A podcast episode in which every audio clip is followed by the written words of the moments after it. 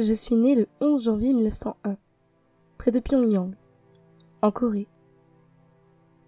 J'étudie alors à l'école de Sungyeon pour obtenir finalement mon diplôme à 17 ans.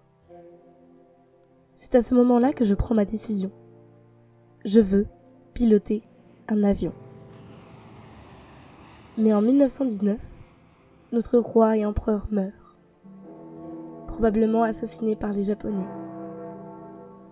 Le 1er mars 1919, une manifestation populaire éclate alors pour demander l'indépendance. J'y participe. La répression est rapidement lancée contre les manifestants. On compte 50 000 arrestations et 7 000 morts. Parmi ces personnes arrêtées, il y a moi, une jeune fille d'à peine 18 ans. Je passe trois semaines en prison, mais je suis finalement libérée. La prison n'a cependant pas changé mes convictions. Je m'engage dans une association patriotique pour femmes. Mais je retourne en prison pour six mois. Militante et fière de l'être, je suis cependant en danger. Je dois donc fuir en Chine et je choisis pour asile Nanjing. Là-bas, je m'inscris dans une école de femmes. Je suis studieuse et me distingue de mes camarades.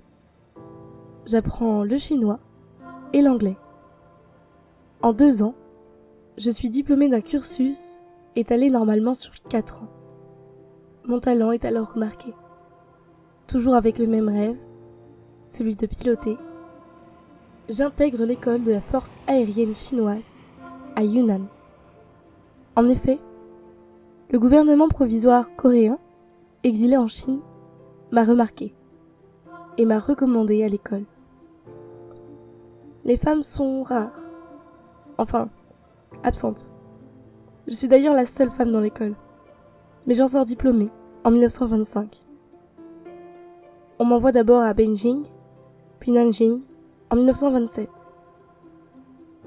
En 1940, je deviens lieutenante-colonel. Je participe à la Seconde Guerre mondiale au sein de l'armée. Une fois la Corée indépendante, au lendemain de la guerre, je rentre dans mon pays. Je participe alors à la formation de l'armée de l'air de la Nouvelle République de Corée.